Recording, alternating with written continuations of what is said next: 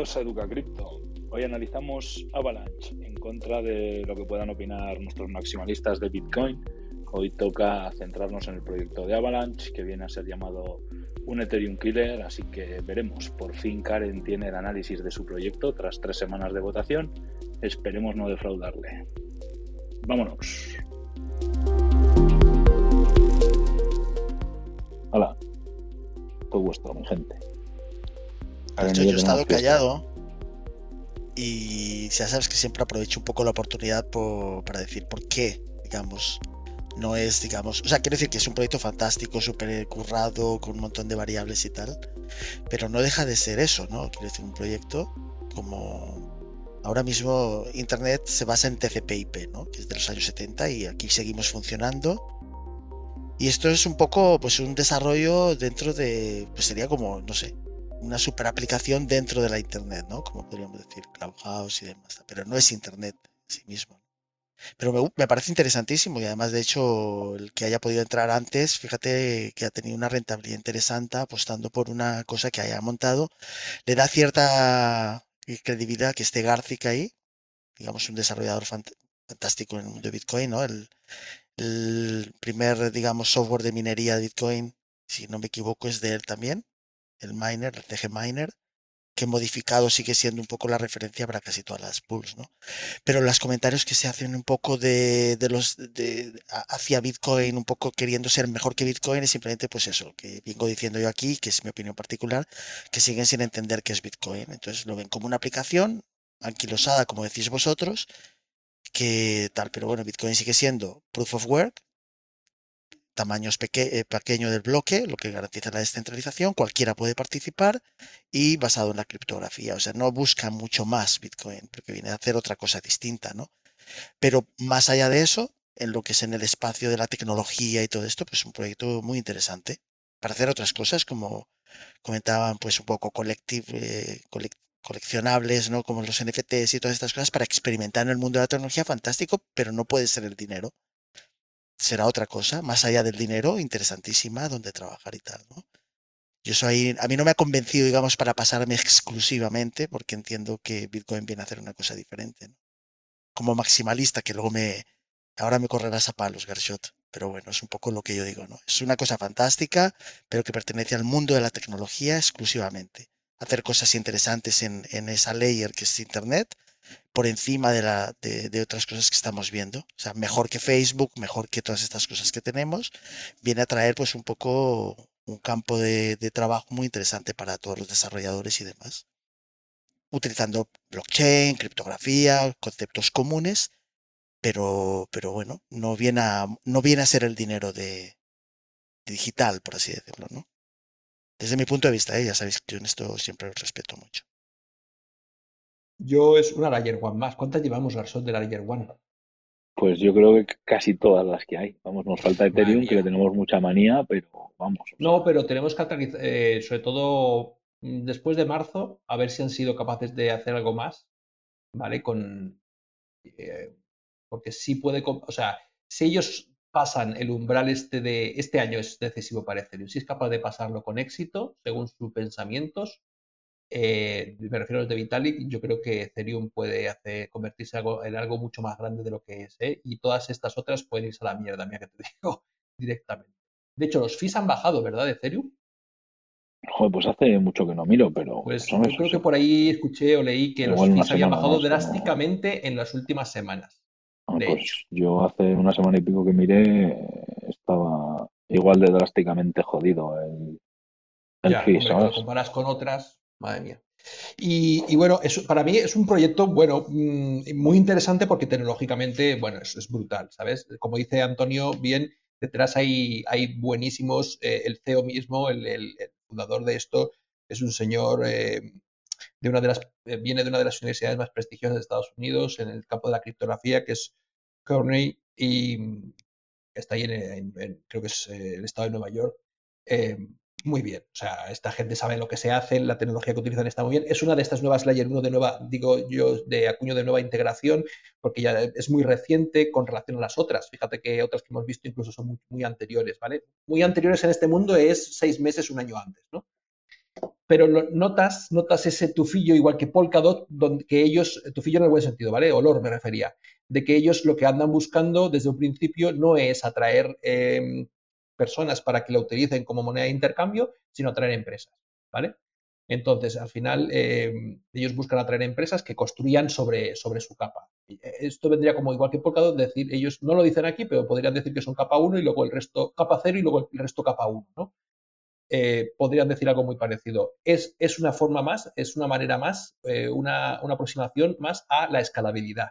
Al final, ellos no hablan aquí de resolver el trilema, pero sí es verdad que el desarrollo que están llevando a cabo es muy parecido, es muy... Em, eh, viene a resolver el mismo problema, ¿no? que es el de la, de la escalabilidad. El tema de la latencia es importantísimo porque es una de las latencias más bajas que tenemos ahora mismo en el, en el ecosistema, ¿vale? Em, de, las criptomonedas y eh, eso la, ha hecho una de las preferidas ahora mismo desde el punto de vista de muchos agentes gubernamentales para que se convierta en el dinero de verdad, es decir, en las CBDCs. El dinero que va a utilizar la gente para transaccionar durante los próximos ¿qué, siglo, pues em, van a ser cosas construidas, por ejemplo, en Avalanche. ¿Por qué? porque, porque tú no puedes ir a aparcar, como decías, tú no, puedes ir a, pagar una barra de, barra de, pan y que tarde 60 minutos en que, se, en que se contabilice de verdad en la cadena. ¿Vale? Todo lo otro, las Layer 2 y todo lo otro, eh, a, la, gente que hace cosas de verdad, me refiero a los gobiernos, etcétera, etcétera, no le vale, no le vale. Eso no vale. No vale las capas 2, no vale. Para jugar a NFTs y jueguecitos, eso sí puede valer. Pero para, para la gente que, quiere de verdad mover dinero de verdad en el mundo real, no vale. Entonces, la latencia es importantísima porque, porque es como si fuera una transacción de visa. En el momento en el que tú eh, pasas la tarjeta, ¿vale? Inmediatamente la persona que tienes delante recibe la transacción. Con lo cual, eh, partiendo de ahí, eh, Avalanche tiene un, tiene un gran potencial de crecimiento desde mi punto de vista. Que lo haya escogido el Reino Unido y no sé si la Unión Europea lo mismo también se lo está pensando, u otros países. Te decía antes que había un montón de desarrollo de CDBCs, pequeños países. Creo que el último que se unió, que si lo ha hecho público es Bután, me parece. Es verdad que son pequeños, pero bueno, son pasos eh, para crear sus CDBCs aquí dentro de, de Avalanche. Y yo creo que por ahí va el futuro de estas redes, ya lo hemos hablado aquí, de especializarse en diversas cosas. Y esta, por su latencia tan baja, puede ser perfecta para las CDBCs.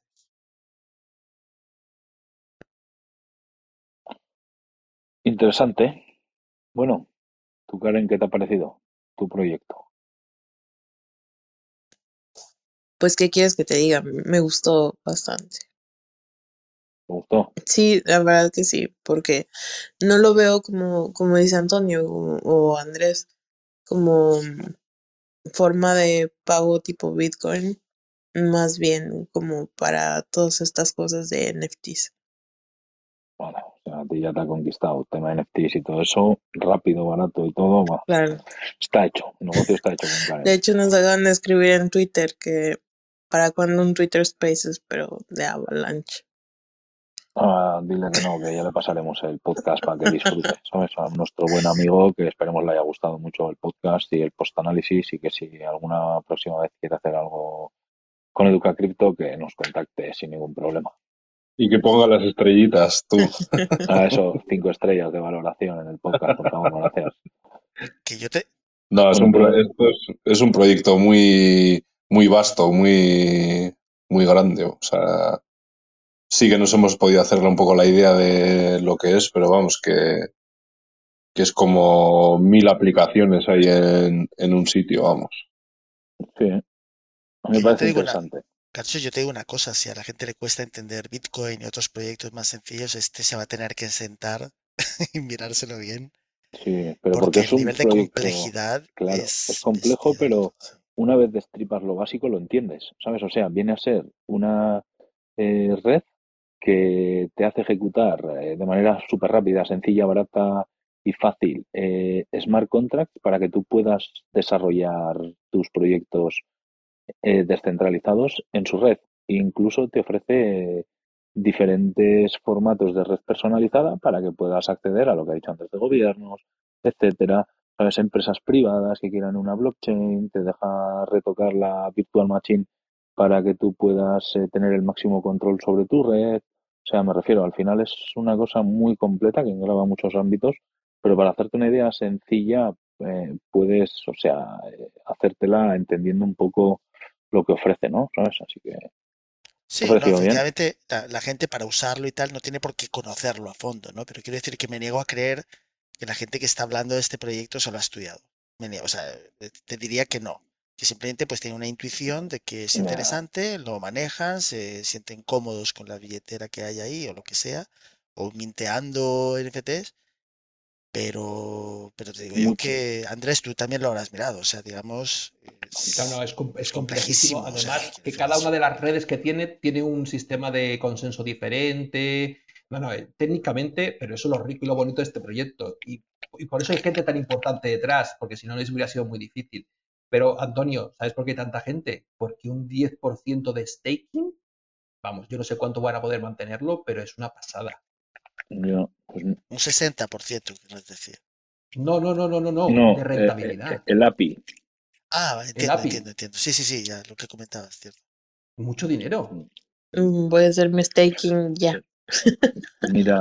¿No tienes staking de Avax? No, no. Es que sabes que a mí me llamó mucho la atención porque. Por ciento. Sí, porque también eh, una de las cosas no, no es como para un artista NFT que le diga yo, oye, sube tus obras ahí como en OpenSea o yo qué sé, sino más este lado de empresas. ¿Sabes? Que llega una empresa y me dice, oye, ¿dónde minteo mis NFTs? Pues es una solución muy buena y, pueden utilizar claro. Claro. Y, Aunque y... yo más que eh, con ese tipo de historias, Karen, yo más que centrarme en redes, yo me centraría en, en aplicaciones. Sí, total, total. ¿No? Porque puede ser una gran red, pero si no tiene ninguna aplicación buena para mintear y para poder presentar tus NFT a otras personas y eso, pues tampoco vale. Sí, pero ya ves este tipo de empresas que quieren también hacer sus propios marketplaces y ah, Ajá, a eso me refiero. Yo, eh, yo le recomendaría ahora mismo Avalanche. Sí. Y si pudiera ser Avalanche con fe, mejor. sería la bomba. No, no, me refiero a fe, eh, lo publiqué el otro día, fe me ha enamorado, está es un nuevo lenguaje, bueno, lenguaje no, es una nuevo, sí, no sabría decir, es, una nueva implementación para Solidity, pero desde el punto de vista de la aprobación funcional, etcétera, etcétera, por eso se llama fe, porque hay que tener mucha fe. Em, y me parece un proyectazo impresionante al nivel de programación para poder interactuar con este tipo de redes y dotar a los contratos que crees de seguridad, ¿vale? Eh, más allá de la, de la propia red, ¿no? Desde la programabilidad. Entonces, eh, está en una fase muy inicial, es alfa, acaban de empezar el proyecto, pero yo confío en que en poco tiempo podamos construir cosas en Solidity desde fe para cosas como Avalanche muy, muy potente. Hay que decir desde fe, ¿no? Porque con fe queda como construir cosas con en Solidity con fe. ¿sabes? Queda como jodido. Que fíjate que si consigue hacer con seguridad lo que promete, digamos, sin porque además, fíjate, es tan complejo el código que una persona que se lo mirara a fondo a lo mejor podría encontrar alguna cosa interesante por ahí, ¿no? La mayoría. Pero. Perdón, No, no, no, no, quiero decir que si, si, si llega a hacer lo que promete y lo hace con seguridad y de manera bien, yo creo que puede ser muy interesante para el futuro, para todas estas cosas adicionales que se hacen en el mundo de la tecnología, ¿no? De, de minteos, de NFTs, de, de, transacciones de blockchain, digamos, de con la criptografía. O sea, digamos que sí queda un paso adelante en ese sentido pero, pero vamos a ver, ¿no? Si resiste, digamos, esos, esa, adopción, ¿no? Y no se queda solamente en un esquema de, bueno, de inversión y salirse, ¿no? Que es un poco el peligro que tienen estos proyectos, ¿no? De si una persona ha entrado, tiene un vesting de un año y medio y ahora en junio o julio, pues sale corriendo diciendo, bueno, pues ya me he hecho un por lo que sea y ya está, ¿no? Vamos a ver. A mí lo que me queda del proyecto es que es un proyecto relativamente joven en el mercado, de llevar, llevará años tres, cuatro meses, una cosa así. ¿Sabes? Como dice el gran Emilio, en mención y en acordándonos del bueno de Emilio, me gustaría verle pasar un cripto invierno, ¿vale? Y que tiene un año y que se ha metido en el top 9. O sea, pero que tiene un año en el mercado que por lo que yo he visto, la primera preventa de millas fue en 2019. O sea que seguramente ellos desde antes, 2018 o lo que sea, empezarían a funcionar en la empresa a desarrollar toda esta idea, seguramente, ¿sabes? Entonces, pues bueno, lleva tres o cuatro años de maduración, pero uno en el mercado ahora mismo está haciendo grandes cosas, por lo que si no estuviera haciendo grandes cosas no estaría ahí, pero me queda esa cosita también, ¿sabes? Esa, esa dudilla, que es un proyecto relativamente y que apunta, digamos, apunta alto. O sea, que luego puede darse el castañazo o lo que sea, pero que apunta alto, que si funciona va a ser bombazo, ¿sabes? Claro. Y lo que criticamos siempre a estos layers one o lo que sea, que eh, apunta alto, como dices tú, pero apunta alto hoy. Pero claro, ¿para cuándo puede estar, eh, yo qué sé, a pleno rendimiento, full operativo, lo que sea? que igual para cuando eso viene otro que viene apuntando alto y se les come parte del pastel, ¿sabes cómo te digo? Entonces, pues bueno, tenemos que tener muy en cuenta que esta tecnología es hipercambiante, que muchas veces la gente ya dice, o sea, un mes en cripto es como un año en tu vida, ¿sabes? O sea, de la intensidad que lleva todo, ¿sabes? Entonces, pues bueno, esas son las cositas que me quedan así de A mí una cosa que me queda sobre Antonio, si quieres, dale. No, dale, dale, Karen, dale. No, lo que iba a decir es del equipo, ¿no? Por ejemplo, mm, este punto de que no estén ahí, por un lado lo veo muy bien, porque una cosa que no me gusta de Cardano es este hombre Hoskins. No me da confianza, no sé, me da mucho cringe y la verdad, por eso no me gusta Cardano. Y las fotos que, que veo de él digo, Dios mío, este hombre. Entonces, sí, es una cosa personal tal vez. Por, eso Satoshi, por eso Satoshi Nakamoto nunca quiso darle cara porque para no someterse al escrutinio y un poco dejarlo como legado, ¿sabes? Quiero decir que vosotros lo criticáis aquí, pero yo sigo diciendo que es una, es una, ese feature, ¿no? Es una parte pues esencial de Bitcoin, el que no sepamos pues quién es. Pues la, es la gran firma, es la gran firma de, todo. El Chatoshi, el le tienen ahí en una foto de portada en la revista Padres, tú, los de Avalanche, les tienen ahí puestos. Jugando Ahí está jugando al béisbol, en la de los cromos, esa de las licencias, aparece Satoshi. Y no sé qué más iba a Como decir. licencias, ¿no? A Bitcoin, Antonio, incluso copia el protocolo de consenso, programadores parece, eh, a lo mejor eh, ah, es un poco la misma historia, no quieren protagonismo, ¿no? Los, desarrolladores y el fundador y todo esto, y por eso no se ponen en primera Yo, sigo, yo sigo diciendo, Andrés, como, lo que dices tú, o sea, el perfil de, desarrollador lo analiza todo de una manera muy especial y es, es correcta, ¿eh? yo digo que no. Entonces digamos que ya cuando Vitalik y cuando empieza a haber otros intentos de hacer cosas mejores, digamos, es por entender específicamente Bitcoin como, como, como el código, ¿no? Este es el código, vamos a mejorarlo, vamos a hacer más cosas, ¿no? En ese sentido también, cuando Bitcoin empieza a tener problemas, no siendo, digamos, capaz de escalar por las siete transacciones por segundo, pues la gente empieza un poco a, a decepcionarse y va saliendo hacer otras cosas. Digamos, esa etapa la hemos vivido nosotros en primera línea, ¿no? O digamos, eh, hay aquí un problema, las transacciones no son rápidas, etcétera, no se entiende todavía lo que viene a hacer Bitcoin, hasta pasado un tiempo, y entonces se hacen otras cosas. Y en esa línea, todos estos proyectos pues han nacido al calor de Bitcoin, en el sentido blockchain, criptografía, la posibilidad de algo eh, inmutable, digital y mover, digamos, valor entre, entre individuos pero haciendo cosas diferentes, añadiendo funciones desde el punto de vista como desarrolladores, ¿no? Decir, bueno, vamos a meterle más, más, más cosas para que sea mucho más interesante y mucho más atrevido en ese sentido, ¿no? Y este a mí me ha sorprendido gratamente, además que es un proyecto, se ve muy sólido, lo que pasa es que es complejísimo, o sea, yo sigo diciendo, no creo que la gente llegue a entenderlo en su integridad, tendrá que hacer, digamos, un poco taparse los ojos y con mucha fe, como ha dicho la venta, se terminó en cuatro horas. Bueno, pero ya sabes que cualquier cosa que saques siempre va a tener un nicho. ¿eh? Sí, sí. Pero que me refiero que eh, yo, yo lo digo mm, como reafirmando lo que tú dices. Estoy convencido que de esas personas que entraron en esas no conocían a la totalidad del proyecto como para poder pero sí, tan duro, ¿no? Pero... Eso lo, lo, tendremos en YouTube seguramente. Si tú pones Avalanche o lo que sea, la mayoría de los vídeos serán de 5, 7, 10 minutos comentándote que es Avalanche. ¿sabes? O sea, entonces, pues bueno, eso es de lo que se alimenta la gente, ¿no? ¿Sabes? O sea, al final de 100 inversores eh, que se sienten delante y analicen un proyecto en profundidad bien, de 100 ya te digo yo que 15 son muchos. Pero Garchol, tuvimos en el año 2021 toda la eclosión de los NFT, los juegos NFT. Fíjate que te salen de debajo de las piedras expertos eh, que te dicen que va a llegar a mil, a un millón, a la luna, cualquier cosa, ¿no? La analizan. Claro. Quiero decir que eso es, es, inevitable, ¿no? O sea, siempre te va a salir, digamos, mucha gente explicándote las bondades, pero a lo mejor van a ser un poquito menos eh, proclives a ver los defectos que pueda haber, ¿no? O sea, y en este caso, digamos, está, es complejo, ¿eh? Yo solamente me lo he mirado ahora, no he sido buen alumno como Andrés, no me lo he mirado antes. Y según ibais hablando y lo iba mirando, digo, ostras, esto requiere una digestión lenta, ¿eh? Yo tampoco me lo suelo mirar, ¿eh? Normalmente, ¿sabes? O sea, no me lo suelo mirar así, si no los conozco, lo analizo en directo para ver lo que somos capaces de sacar en claro, ¿sabes? Lo que pasa es que yo lo tengo, yo, lo tengo mucho más fácil. Yo si veo proof of stake, ¿no?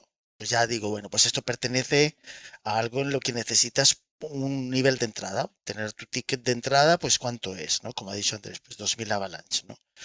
Eh, 2000 AVAX, ¿no? Creo que se llama, ¿no? Pues 2000. Eh, veo que hay un máximo de 3 millones por validador, que hay 1200 y pico validadores. Pues un poco ves, pues eso, que es un, es un esquema diferente por el que se apostó porque pues toda la, narrativa de que el proof of work es mucho gasto de energía, pero bueno, cada uno tiene su opinión al respecto, ¿no? De eso. Sí, sí. Em, yo me lo miro antes solo por, por hacerlo. Es que soy incapaz de saber que voy a hablar de una cosa y no haberlo mirado antes. Lo siento. Yo por llevarme la sorpresa de decir, a ver, más o menos sabes de qué va, ¿no? Pero no me meto ni a ver vídeos ni nada que me puedan influenciar, ¿sabes? A no ser que me interese el proyecto y quiera mirarlo, pero si no, que me puedan influenciar para ver lo que somos capaces de desarrollar en una hora, ¿no? Para que vea la gente en una hora lo que puedes ir averiguando de un proyecto cripto que hemos demostrado que esa hora no te da para entender todo el proyecto en profundidad, que tienes que meter muchas más horas, ¿no? Pero bueno, para hacerte una idea de lo que va, es un tiempo correcto, una hora que es precisamente este el formato que se perseguía, ¿no? Digamos, eh, un poco entrar, te hablan de un proyecto, ¿cómo lo analizarías en, en directo, en vivo, ¿no? Sin realmente tener mucho datos al respecto. Vamos, que está muy bien en ese sentido por ver cómo... Claro. de horas aquí, ¿sabes? yo le he metido un montón de horas, ¿eh? Yo le he metido no, no, no, por eso, pero 20 minutos. tú le metes eso, tú le metes 20 minutos o media hora y esos tips que nos das, ¿sabes? Y rellenamos ese hueco en la hora, hora y algo que echamos, ¿sabes? O sea, me refiero, y le has metido 20 minutos, que, y todavía nos hemos dejado la rehostia de cosas, o sea, que, los 20 minutos de Andrés son dos, meses de, un, de, una persona de a pie. esos, esos 20 minutos que dedica Andrés son un puto privilegio, ¿sabes? Porque al final, pues eso, te da tips que a nosotros nos costaría encontrar, pues igual dos horas o tres, eso está claro, ¿sabes? O muchos ni encontraríamos ni entenderíamos porque muchas veces nos habla de qué requisitos necesita un servidor virtual para ejecutar un nodo, no sé qué, no sé cuántos, y nosotros veríamos los datos y si no sabes de esos aspectos informáticos, pues no te enteras de nada, ¿no? Y eso es inevitable si no tienes a un Andrés en tu club. Claro, eso es el caso. Las, pinceladas de Andrés son magia pura. Y, una nota un poco de color. O sea, nosotros seguimos utilizando Internet y no tenemos ni idea de la complejidad de lo que es Internet para que esto que estamos haciendo ahora tenga, tenga lugar, ¿no, Andrés? Quiero decir, todos los vectores de ataque todavía que existen, digamos, con los DNS, con, con toda la plataforma. O sea, el propio Internet no lo entendemos, pero lo usamos, ¿no? O sea, digamos. Pues bueno, Interesante. a mí se me ocurrió el otro día una, Antonio, que puedes poner como ejemplo cuando quieras atacar a un antimaximalista, es precisamente Internet, las eh, IP4 y las IP6. Tú sabes que el protocolo IP6 ha salido hace un montón de años, ¿sabes? Pero todavía no lo utilizamos porque no es necesario. ¿Vale? Y, pero cuando salió hace, yo qué sé, pues tendremos que mirar, pero a lo mejor son 6 o 7, 8 años que se que se hizo los cambios, nos obligaron a todos los nodos DNS a cambiarlos, eh, por el nuevo protocolo, tal, para que fuera aceptado, y al fin, como diciendo, oh, mucho FOMO, ¿sabes? Es que nos vamos a quedar sin direcciones IP. Y todavía no hemos pasado porque yo no he visto todavía funcionando ni una IP6, vamos, nunca. Entonces, eh, como, como lo que a veces digo yo, ¿no? Que está anquilosado, tal, pero es que a lo mejor todavía tenemos Bitcoin para rato porque no sabemos tampoco nunca cuándo va. ¿Que el, el IP6 va a funcionar? Sí, pero ¿cuándo? Pensábamos que hace unos años que iba a ser ya y no. Efectivamente, que ahí también es un poco el error de haberle dado a General Electric y a las grandes empresas darles rangos completos, el 1, el 2, venga, dale. Es que si no hubiera sido por eso, el IP6, vamos, no lo veríamos en siglos. No lo necesitaríamos, pero bueno, también las máquinas virtuales, ¿no, Andrés? Digamos, eh, el hecho de que podemos, podemos albergar muchas páginas web distintas, digamos, apuntar a diferentes puntos en una misma máquina, pues eso hizo, hizo, que se propagara y que es un poco ahí lo utilizaría como ejemplo de Bitcoin, que no tienes por qué centrarte solo en que la blockchain nativa solo son siete transacciones por segundo, porque tenemos esa posibilidad Te lo daba como argumento para que vayas contra lo sé, los lo sé, lo sé. antimaximalistas. Eso lo sé, ¿no? Pero vamos, quiere decir que, que fíjate que un poco Avalanche y todas estas cosas son interesantísimas, no hay por qué entenderlas en profundidad. Muchas veces hay que hacer un esfuerzo de decir, bueno, pues a, ciegas, hay que ir a veces por intuición. Internet no deja de ser eso, ¿no? Una cosa un poco a ciegas desde el comienzo, eh, cómo nacen los protocolos, el propio HTML y todo eso, ¿no? Y va mejorándose un poco, pero sobre esa base del TCP/IP. O sea, y ahí estamos, como has dicho tú, ¿no? La IPv4, pero tampoco mucha gente entiende cómo realmente funciona, ¿no? O sea, cuánta gente realmente...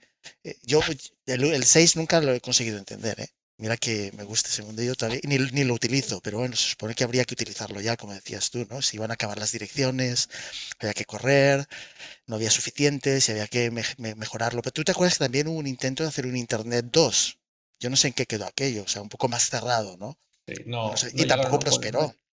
No, llegaron a un consenso porque eh, ya el 1 digamos, está copado por las, las grandes empresas que son las que son que, las que ponen la pasta para los consorcios estos de, del World 3W ¿cómo es? El 3W, no sé, Foundation o Consortium, no sé qué rollo. Entonces, eh, ellas mismas impidieron porque tendrían que cambiar toda la tecnología. Son millones de servidores a cambiar y, no estaban de acuerdo con eso. Y porque de hecho funciona, o sea, quiero decir que... Y funciona, claro. y lo, estamos usando ahora mismo. Que lo sepas, Garchot, esta sala de Cripto no existiría sin el TCP/IP. Exacto. Vuestro Bitcoin anquilosado en el pasado, como decís. La privacidad. Pues nada, gente, oye, interesante sala, interesante pues sala de eh, Avalanche, así que la semana que viene no sabemos qué nos tocará. Estar atentos que Educa Cripto los viernes suele publicar encuesta para ver qué proyecto analizamos. Y por mi parte, poco más. No sé por la vuestra, si queréis añadir algo más. No, pues muchas gracias. Estuvo muy buena este análisis. Este análisis espero que te haya servido, Karen, y aprendas para los próximos, así que interesante documento. Y visto el WhatsApp de Gaiska, le respondo, aprovecho, esto ya no lo metáis en el podcast ni nada. De lo de Manta, Andrés, mañana se viene evento Binance, Manta en Moonbeam y otro sobre privacidad en Web3. El primer evento live que va a participar Binance porque le debe interesar la privacidad para su red y para todo también, ¿sabes? Entonces, estate atento a ver qué comenta. Va a ser en inglés. Yo estaré por ahí. Ah, ok, ¿a qué hora? ¿Lo he puesto en el eh, WhatsApp? No. Lo he puesto en el, lo, he retuiteado. Mañana a las 9 ah, MST. Es en el Ethereum Denver. Están mañana Polychain, Moonbeam, ah, Polkadot, Binance y Manta Network hablando sobre la privacidad en Web3. Y lo que habías preguntado a Iska en el WhatsApp es esto, que habían dicho algo de Manta, de momento no se sabe cuándo son las parachains ni nada, eh, que están ya, esto también nos interesa por si queremos hacer un nodo o algo, que están ya pidiendo, o sea, aceptando solicitudes para los nodos y que anunciarán cuando es la crowd loan de las parachains de Polkadot, que de momento nada, que ya está la testnet prácticamente acabada, van a sacar la mainnet y lanzarán el exchange eh, Mari, eh, no, creo que lanzan MariPay, ¿sabes? para ya, como se dice, para ya envolver transacciones, etcétera. Eso es lo que ha comentado, no ha comentado nada más. Así que me ahorro el audio, te lo dejo por aquí y mañana tenemos una prueba que ha preguntado Emilio a ver qué habían dicho. ¿Sabes? A ver si Emilio escucha los, los podcasts hasta el final. Eso es, por cierto, que por cierto Garchot, tenemos que hablar de Web3 en una de las salas, no sé cuándo sea, pero yo creo que ya va siendo, ¿no? Un poco comentarlo, ¿no? Y claro. yo creo que se estaba escuchando bastante este tema y ver qué hay de verdad, bueno, qué hay detrás de todo eso, ¿no? Eso un descontrolado también. El Web 3 de las cosas lo he visto yo hoy con la nueva versión de Scripto que han sacado. Eso es el Web 3 verdadero y definitivo. Yo entre nosotros, Andrés, y no ¿eh? quiero llegar a la hora gremlin con esto, pero el Web3, o sea, quiero decir, en el fondo, cuando tú tienes un sistema de identificación en una web, tienes una base de datos, comparas los hash, ves que es el mismo y tal, digamos, lo haces en el propio servidor, por así decirlo, o lo que sea, ¿no? Pero aquí estás delegando, digamos, en otra prueba criptográfica, en, pues en, Metamask o en lo que sea, ¿no? Pero viene a ser un poco muy parecido, ¿no? Quiero decir que nada quita, nada quita que tú te identifiques con tu, con tu billetera, pero los datos siguen estando en una web 2.0, por así decirlo, ¿no? Es mi, es mi queja de siempre. ¿eh? Lo que he visto, hoy he visto la luz, te lo prometo, ¿eh? Hoy he visto la pues luz. Pues esperaremos ansiosos a tu, a tu revelación, como se dice. Lo he visto, lo he visto. No, no, es que nos han presentado las, la, nueva capa de transacciones de Radix y la, y la versión 3 de Ethereum, del scripto. Y madre mía, madre mía lo que se traen entre manos esta gente. Impresionante, impresionante. Cuando saquen, cuando saquen una wallet con, las nuevas eh, capas de transacciones, es que no tiene nada que ver con lo que estamos acostumbrados hasta ahora. Porque puedes hacer cosas que nadie puede hacer hasta ahora. Me imagino que el resto luego copiarán, entiendo yo, ¿vale? Porque aquí luego todos se copian. Pero ya te digo yo que, que, nos espera un futuro, vamos, alucinante. No con, no con Radix y Scripto, sino que luego se van a copiar el resto. Pero con el resto, cuando se copien de este modelo de transacciones, va. No doy más FOMO. No, no des más FOMO, Andrés, que no son horas. No, podemos desempolvar ahora la wallet para irnos de compras. Yo siempre que llega la hora escucho a Emilio, aunque no esté. Yo quiero hacer staking en Suena Merengue. Exacto. Hay que hacer staking en Suena Merengue de Radix y a ver si metemos algún nodo más. Se irá viendo. Pues nada, gente, mañana más, ¿no? O mañana fiesta, ¿no? Mañana no hay nada, ¿no? Programado, a ver. No, no hay nada, ¿no?